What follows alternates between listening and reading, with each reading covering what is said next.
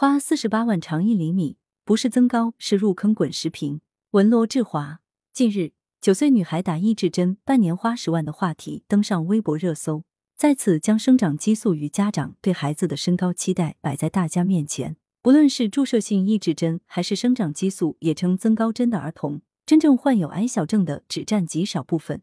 但诸多家长抱着数万元，甚至是数十万元往里砸钱，只为孩子能多长高，哪怕一厘米。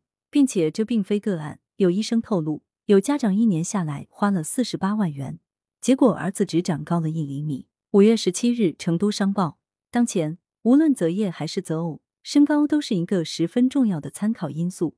男性身材高大，女性身材高挑，获得对方青睐的机会要大得多。这个被民众广泛遵循的审美观，给不少家长带来了巨大的心理压力。担心孩子因身材矮小而输在起跑线上的家长不在少数。从小就给孩子补钙，变着花样给孩子补充营养；长大些就督促孩子跳绳，隔三差五还量一量身高。发现孩子确实患有矮小症时，就积极接受规范治疗。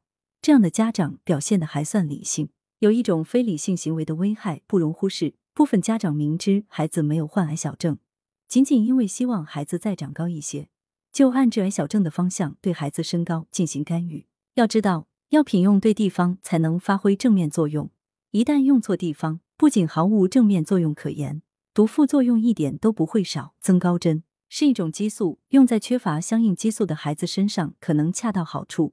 用在不缺乏该激素的孩子身上，不仅不能增高，反而会危害健康。导致身高没有达到理想状态的原因有很多，有的因为家长的期望较高，有的因为遗传、运动不足、营养不均衡等原因。真正因患病导致身材矮小的孩子少之又少。影响身高的原因很复杂，家长当然不能自行其事的进行干预，而是要到正规的身高门诊就诊。也要看到。在身高焦虑普遍存在的情况下，不能全怪家长瞎想和乱为，因为与巨大的身高咨询与干预需求相比，家长所能获得的服务少之又少。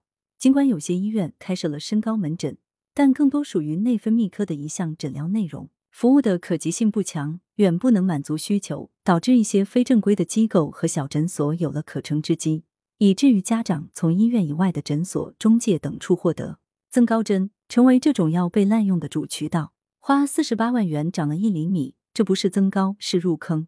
因为注射增高针，首先要确诊相关疾病，假如未确诊就用药，势必违反诊疗规范；假如随意销售和使用增高针，则必然违反处方药的相关法规。这四十八万元花费的背后，很可能存在诸多违规或违法行为。治理增高针滥用现象，提高家长的健康素养是一种方式。强化服务也很重要，更要看到以赚钱为目的的背后拱火是增高针受到非理性追捧的重要原因。因此，更应该加大对相关夸大宣传、刻意诱导、违反医疗操作规程和药品销售法规行为的打击力度。羊城晚报时评投稿邮箱：wbspatcope.com。来源：羊城晚报羊城派。责编：张琪、谢小婉。